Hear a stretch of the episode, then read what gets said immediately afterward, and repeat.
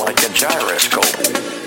So in effect stabilized itself, acted like a gyro. So it stabilized